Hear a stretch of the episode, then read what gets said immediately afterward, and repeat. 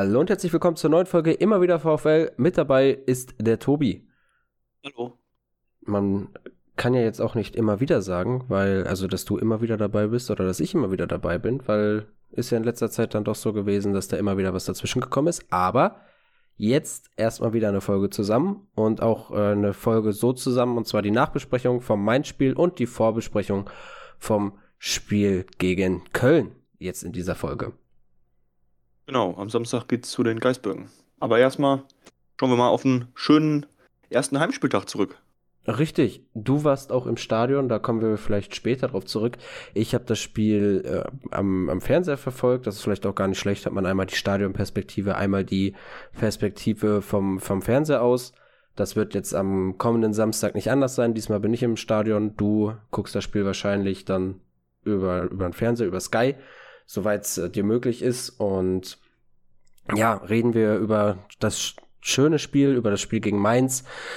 Der erste Saisonsieg ist eingetütet und äh, das erste Tor auch in dieser Saison logischerweise dann mit dazu. Aber was viel wichtiger ist, und das ist das, was von Anfang an aufgefallen ist, war erstmal die Stimmung im Stadion. Und da kommen wir dann auch direkt zu deinem Erlebnis. Und denn, wie hast du das denn so aufgenommen? Ja, es war, wie soll ich sagen, war einfach schön mal wieder mit, mit gefühltem vollen Haus da zu sein. Das war natürlich am Ende so, dass nur die Hälfte rein durfte. Aber ja, halt, halt ein ganz anderes Stimmungserlebnis, als wie man es vielleicht am Anfang letzte Saison hatte, wo man gegen St. Pauli ja noch rein durfte. Da waren wir ja zusammen da. Das war halt stimmungstechnisch im Vergleich tote Hose, ne? Und jetzt haben halt, weil alle natürlich logischerweise die Euphorie mitgenommen haben aus der letzten Saison und unbedingt jetzt in der Bundesliga da die Punkte holen wollten, war es wirklich eine absolut geile Stimmung am Anfang also ich glaube, so viele Schals bei den Hymnen habe ich sonst nicht gesehen. Oder zumindest nur selten bei irgendwie so Highlight-Spielen. Haben wirklich alle mitgezogen. Ich war leider in Block I und nicht irgendwie näher an der Ost oder in der Ost. Da waren die Karten einfach zu schnell weg. Aber trotzdem auch da hat man die Stimmung gut, gut mit, mitgenommen, mitbekommen. Und äh, es hat einfach Spaß gemacht. Und dann eben dazu noch dieses tolle Ergebnis diese tolle Leistung der Mannschaft, das hat den ganzen Tag einfach abgerundet.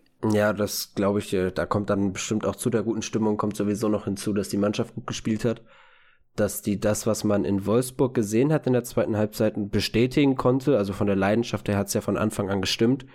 Und das treibt, also das, das pusht dann natürlich auch nochmal die Zuschauer und umgekehrt pushen dann die Zuschauer die Mannschaft. So, das ist dann ein schöner Kreislauf, der sich da ergibt. Und ähm, es war aber auch so, also ich bin in den Spieltag gegangen und muss auch ganz ehrlich sagen, ich habe mir gedacht, ja, klar, Mainz hat gegen Leipzig gewonnen, aber äh, im Grunde musst du gegen dezimierte Mainzer was mit, mitnehmen. Da ist, da fehlt so viel Qualität bei denen in der Startelf und das ist ein Heimspiel, die Fans sind da, da musst du eigentlich wirklich was mitnehmen und äh, bin froh, dass es am Ende auch geklappt hat. Und vor allem dann, wie das geklappt hat beim ersten Tor, war schon, also ich kann mich nur dran erinnern, so, dass ich dann auch vor dem Fernseher stand und wie das ganze Stadion einfach gerufen hat, ja, jetzt schießt doch mal endlich. Dann ist mir eingefallen, dass das ja Gerrit Holtmann ist und der jetzt nicht so den rechten Fuß hat. Da habe ich mich gefragt, okay, was ist denn jetzt seine Mission? Und dann ist er gelaufen und gelaufen und ich dachte, okay, was, was passiert jetzt? Und dann konnte ich es gar nicht so richtig realisieren, als der Ball im Tor war.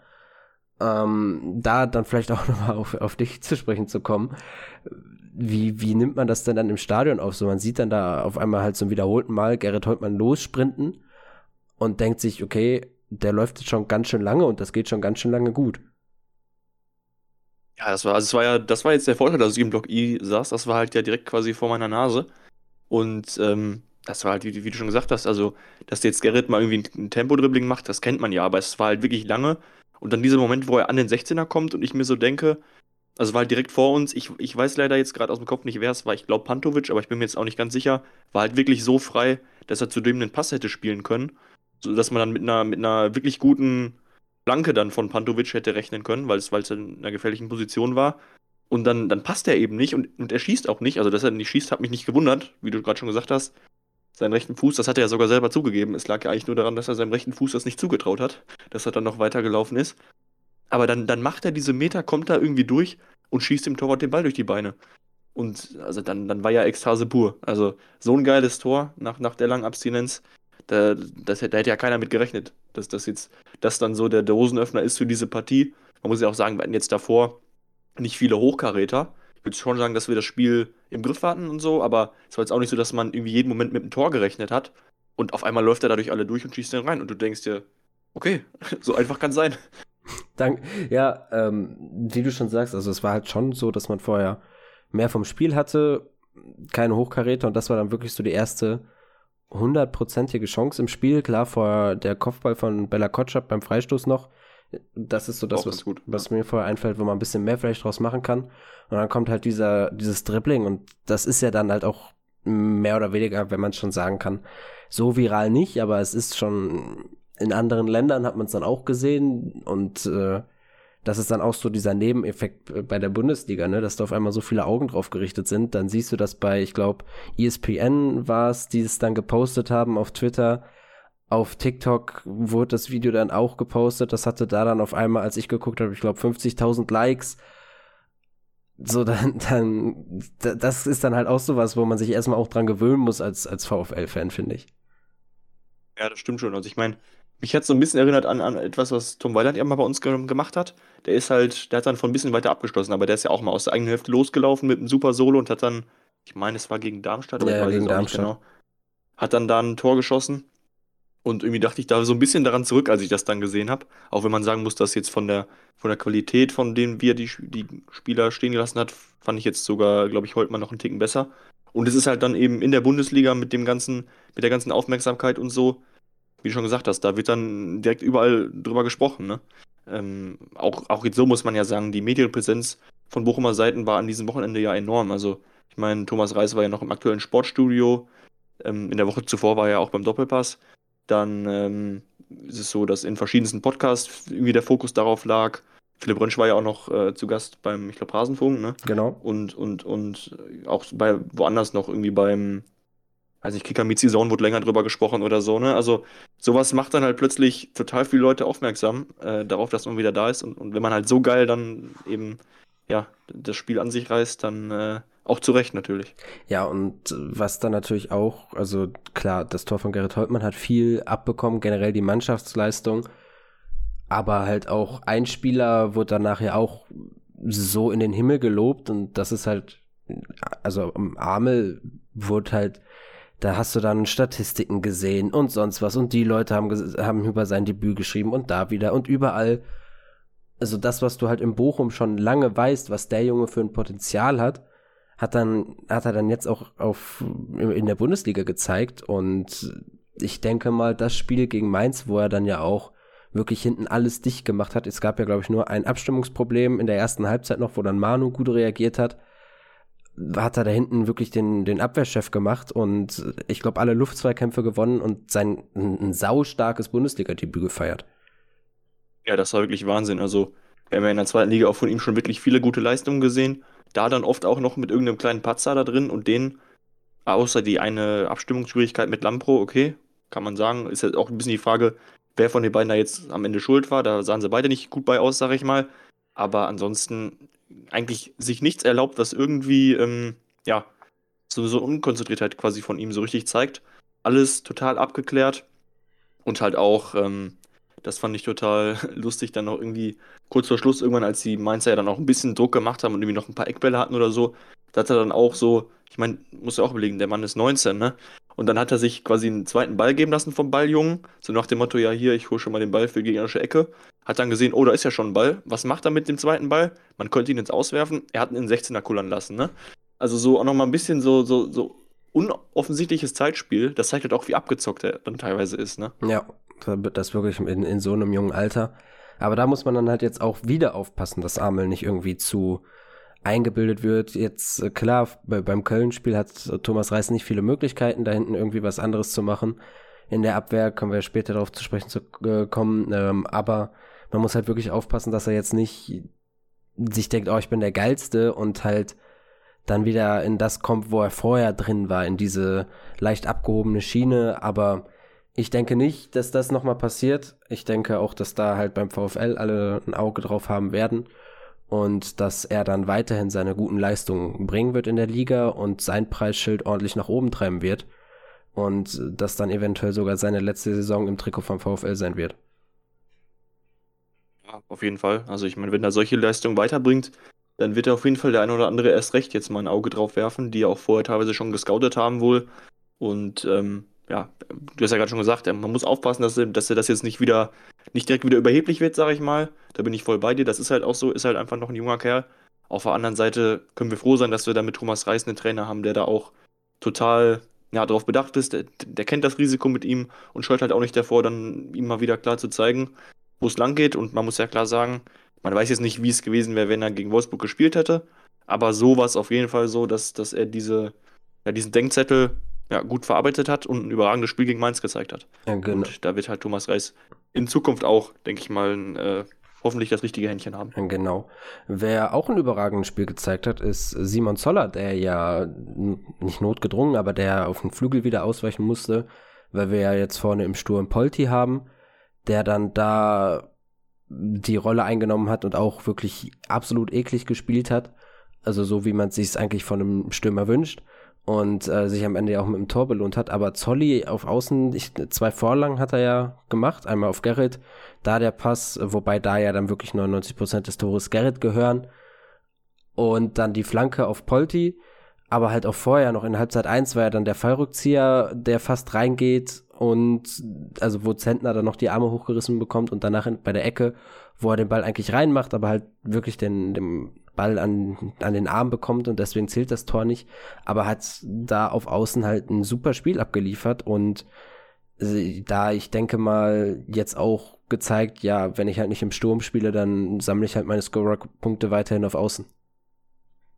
Ja, das war also von Zoller zwei Assists, klar, du hast gerade schon gesagt, den ersten, den, den, naja, das ist vielleicht eher ein halber als, als wirklich ein Assist, ne?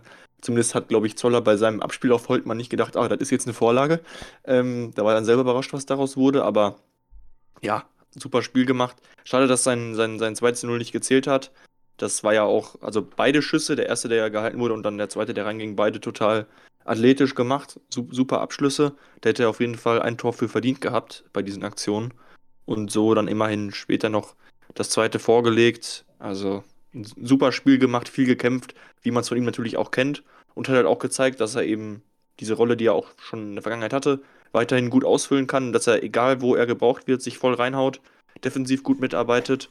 Und ich fand auch generell, dass, ähm, das muss man auch nochmal sagen, also die, die, so dann noch die, das Wechselspiel vorne in der Offensive mit Holtmann und halt auch ein bisschen mit Pantovic und so, ich finde, das hat alles sehr, sehr gut harmoniert und, es hat einfach Spaß gemacht, dazu zu schauen. Ja, da, das stimmt, da, da stimme ich dir zu. Und äh, das hat Lust auf mehr gemacht. Ja.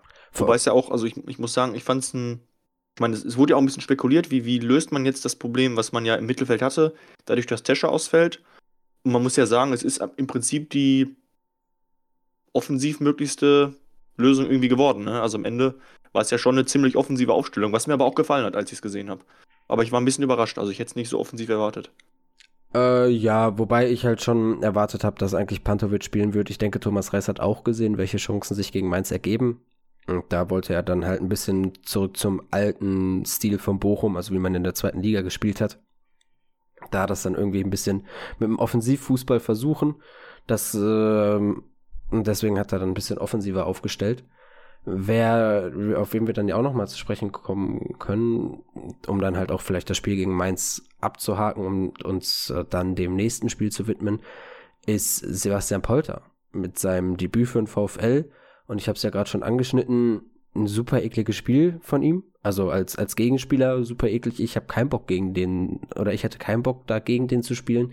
Ich freue mich auch schon darauf, wenn Polter gegen ja, gegen irgendwelche Vereine spielt, wo halt dann wirklich viele Fans im Stadion sind, jetzt gegen Köln vielleicht, und dann halt absolut ausgepfiffen wird und, und wirklich gehasst wird von den Fans, weil er ja da bestimmt nicht anders spielen wird. Ja, also es, es hat absolut Spaß gemacht. Ähm, ich meine, auch da im Vorhinein war ja nicht so ganz klar, dass er jetzt schon ran darf. Ich weiß gar nicht, ich meine, ich bin mir aber auch nicht mehr ganz sicher, auf der PK kam, also vorm Spiel kam das gar nicht so richtig als Thema, ob der jetzt überhaupt schon im Kader ist oder so. Das hat mich ein bisschen gewundert. Und dann direkt zu sehen, okay, der ist in der Startelf, hat mich sehr gefreut. Und man muss sehen, da hat, hat auch Thomas Reis absolut richtigen Riecher gehabt. Denn das war wirklich ein super Spiel, was er gemacht hat. Man muss sagen, in der ersten Halbzeit hat er jetzt also, oder auch generell, er hat nicht so viel vom Ball gesehen, ne? aber er hat halt die paar Ablagen, die er, die er machen sollte, sag ich mal, die hat er irgendwie hinbekommen, hat dann immer versucht, den Ball festzumachen und ist halt, du hast immer gemerkt, wenn irgendwie eine, eine Flanke anstehen konnte, er ist direkt in der Mitte, da wo ein Stürmer stehen muss, hat er einfach das Gespür für und war eben dann beim 2-0 folgerichtig auch an der richtigen Stelle und hat ja auch, das muss man sagen, man fragt sich ja, wie kann er so frei da zum Kopfball kommen, ne? Wenn man das nochmal in der Wiederholung sieht, da siehst du ja richtig, eigentlich war er eher hinter St. Just und hat sich dann konsequent dran vorbeigearbeitet. Und das, das musst du halt einfach machen, um, um in der Bundesliga dann da als Stürmer deine Tore zu machen. Brauchst du eben diese, diese Zweikampfrobustheit, brauchst diesen, diesen Willen, vorm Abwehrspieler an den Ball zu kommen.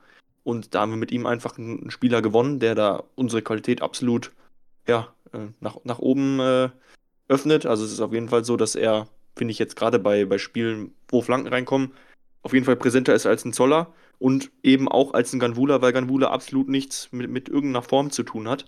Und insofern war das jetzt eine super Verstärkung und ja, man kann sich auf mehr freuen, auf jeden Fall. Du hast es jetzt schon gesagt, mit, dem, mit der Zweikampfwerte, das ist ja das, was wir gegen Wolfsburg gesehen haben, dass das dem Team noch so ein bisschen abgegangen ist, dass man sich da nicht so ganz drauf eingestellt hat, wie hart dann wirklich die in die Zweikämpfe gehen in der Bundesliga teilweise. Wobei ich denke, Wolfsburg war dann da auch ein Extrembeispiel. Aber mit Polter hat man da jetzt auf jeden Fall auch einen Spieler, der es den anderen zeigen kann. Und die anderen werden da jetzt auch hineinwachsen. Und ähm, ja, was man, was man dann nicht vergessen darf, ist bei dem ganzen Spiel im Allgemeinen, klar, es war immer noch eine gute Startelf, aber es haben ja so viele Spieler gefehlt, wo du eigentlich sagst, ja, das könnten schon Leistung, also das könnten schon Startelf-Spieler sein, so ein Löwen zum Beispiel hat nicht gespielt. Tesche war ja gesperrt. Leitschi in der Innenverteidigung war nicht dabei. So, über Leitschi. Ja, auch in der Offensive theoretisch noch, sagen wir mal, mit dem Blumen nochmal eine andere ja, Option, ne? Ah, also. genau, genau. Und Jimmy war ja auch nicht im Kader. Also, das, das war ja noch nicht mal das allerbeste, was man, was der VfL aufbieten kann. Und trotzdem hat es echt Spaß gemacht, sich das anzugucken. Und da können wir jetzt dann so langsam schon mal den Bogen spannen zu Köln wenn man jetzt überlegt, dass halt Blum und Löwen gegen Köln eine, wieder eine Option für einen Kader sind, wenn sie dann da reinkommen, halt auch mal eingewechselt werden können. Wir haben gesehen, was ein, was ein Löwen kann, dass der Standards kann, dass der aber halt auch einfach ein, so die, die mal einen langen Ball schlagen kann und der an den Mann dann kommt auch aus dem Mittelfeld. Ähm, Blum wissen wir ja sowieso, wo seine Qualitäten liegen. Also ich denke mal, da hat der VfL noch ein bisschen Potenzial nach oben und das ist jetzt auch wichtig beim Spiel vor allem gegen Köln, die ja gar nicht so schlecht in die Saison gestartet sind, auch gegen Bayern 3-2 nur verloren in München.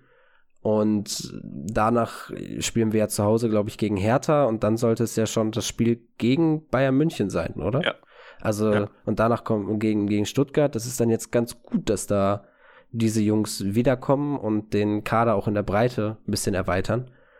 Wobei der ja auch nochmal verkleinert werden soll. Aber wenn es da was zu vermelden gibt, äh, dann können wir darüber ja nochmal reden.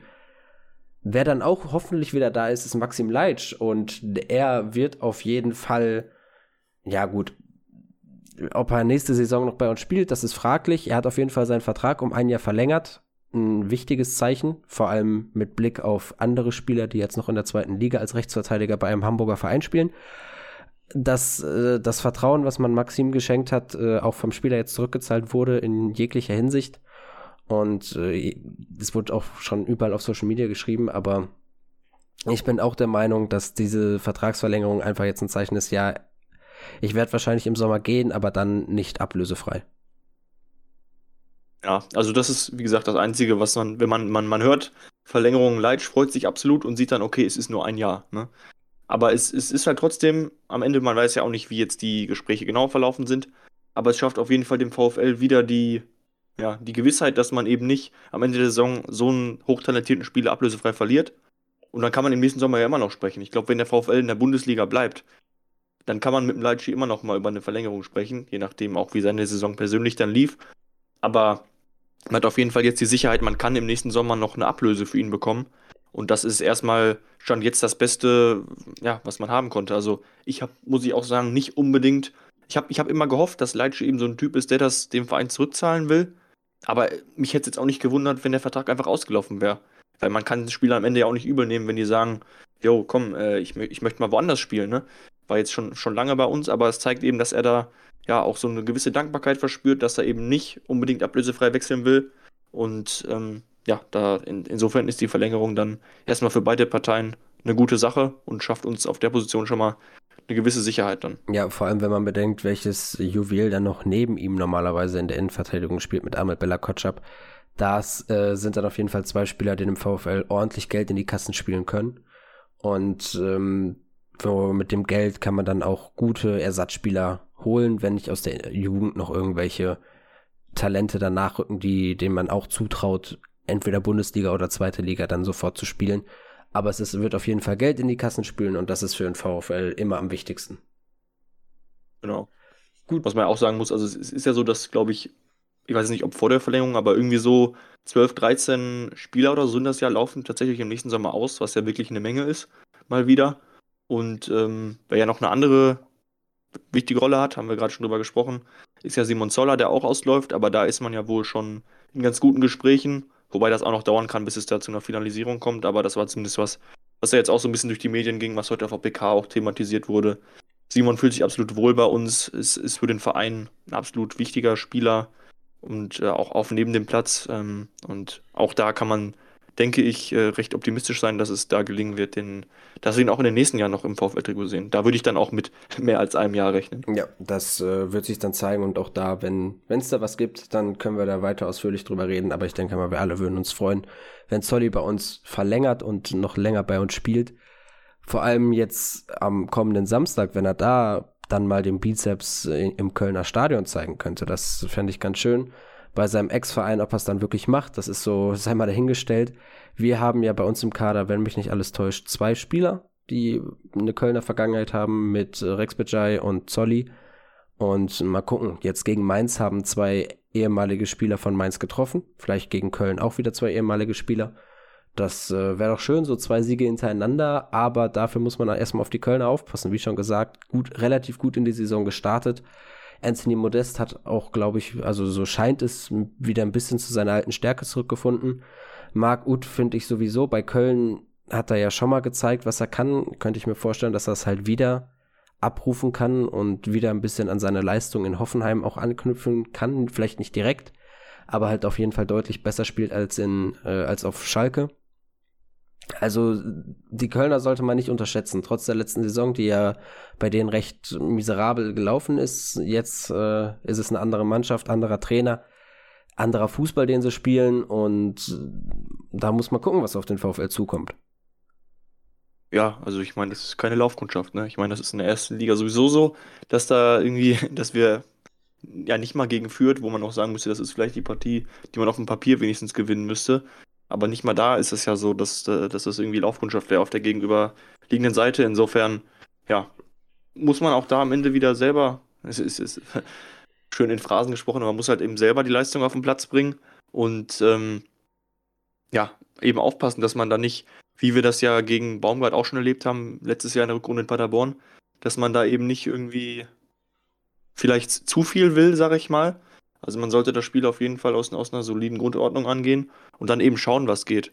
Am Ende wäre auch ein Punkt in Köln schon mal nichts Schlechtes. Dennoch ist das, wenn man auf die ganze Liga schaut, sicherlich wieder eins der Spiele, wo man sagen muss, da hat man mit die größten Chancen, auch ein, Dreier zu landen. Ne? Insofern heißt es auf jeden Fall ähm, alles versuchen am, am, Samstag. Ja, klar, klar, genau. Um, ähm, aber wobei da gab es ja, glaube ich, von VfL Stats auf Twitter so eine schöne, äh, also so ein schönes, eine schöne Grafik, wo das da mal alles gezeigt wurde, Auswärtsspiele und Heimspiele gegen die jeweiligen Teams und dann da oben die Abstufung der verschiedenen Schwierigkeitsstufen. Das ging ja, glaube ich, bis zur vorletzten Stufe war immer noch schwer dabei.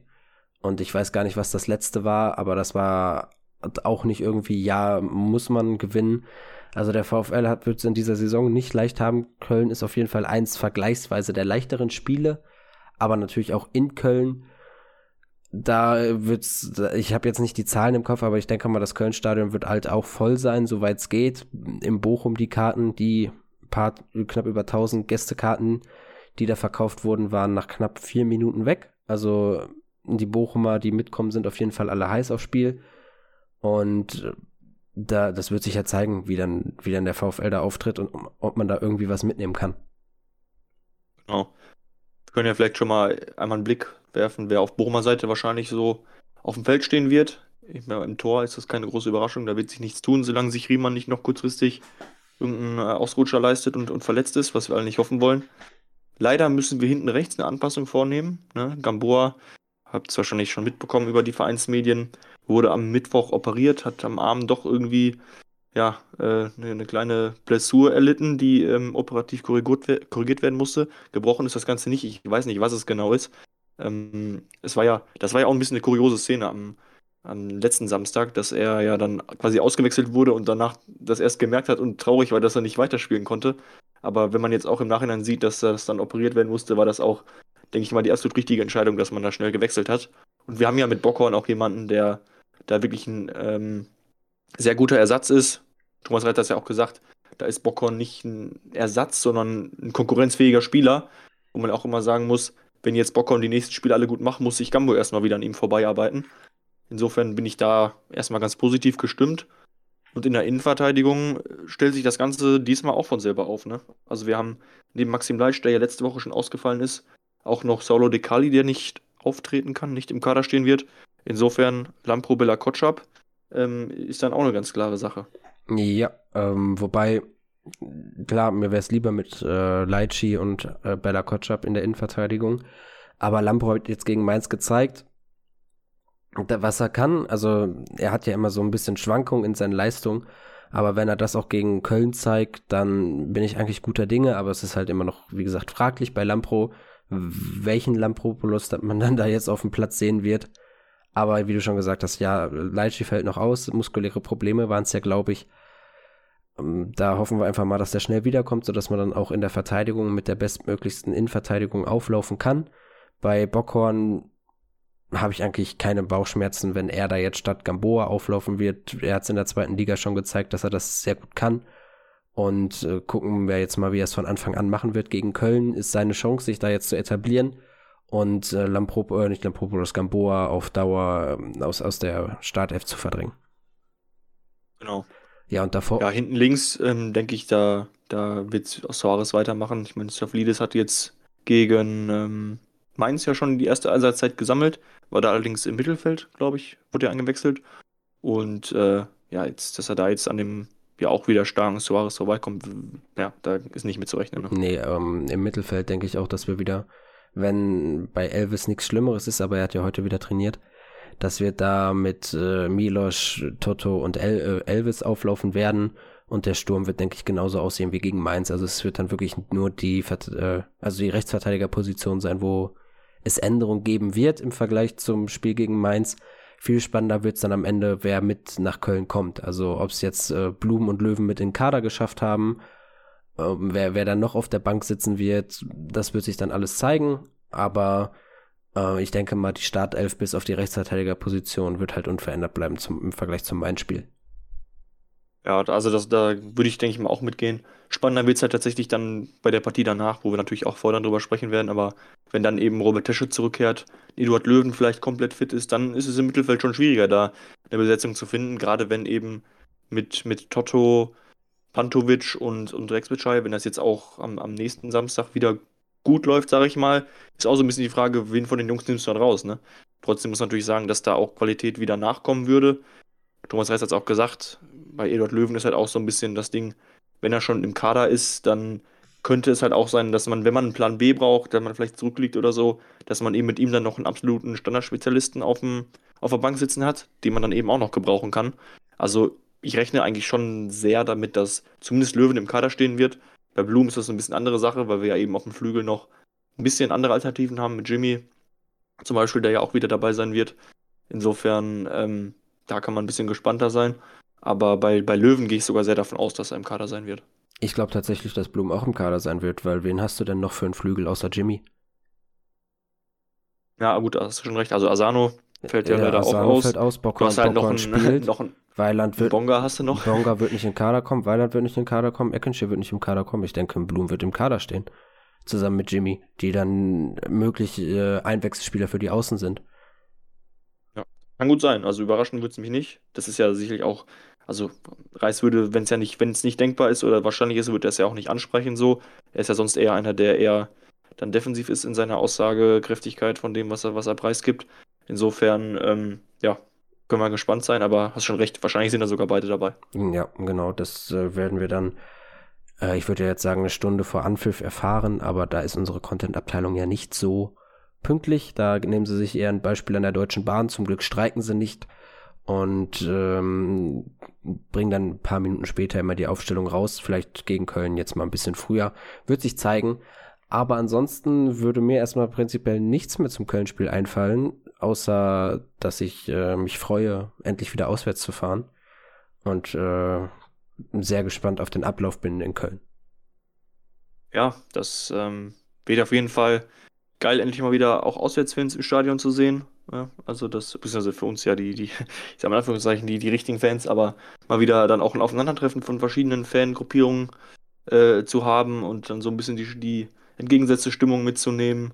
Mal gespannt, wann dann, äh, wer dann, ich hoffe natürlich, dass ihr dann alle schön, schön laut singen werdet, dass man im Fernsehen nur die Buchma hört. Dass es da auch Gründe gibt, laut zu singen. Ähm, aber ja, das wird man dann am Ende erst am Samstag sehen. Und äh, ja, man kann sich auf jeden Fall darauf freuen, dass es endlich wieder ja, Spiele mit Fans von beiden Parteien gibt und hoffen, dass man da so langsam in Richtung Normalität zurückkommt. Mm, genau. Und äh, vielleicht zum Podcast. Ich denke mal, nach dem Köln-Spiel wird das dann alles ein bisschen wieder sich einspielen, dass dann auch wieder mehr Gegnergespräche geben wird und die Vor- und Nachbesprechungen jetzt sowieso erstmal getrennt werden aufgrund der Länderspielpause. Ähm, aber danach dann halt, dass das auch wieder so sein wird, wie ihr es aus der letzten Saison kennt Außer da ist halt eine englische Woche oder so, dass man das dann wieder zusammen macht. Aber Gegnergespräche wird es weitergeben, die sind nicht abgeschafft. Das, das habt ihr auch schon vor dem Main-Spiel gemerkt.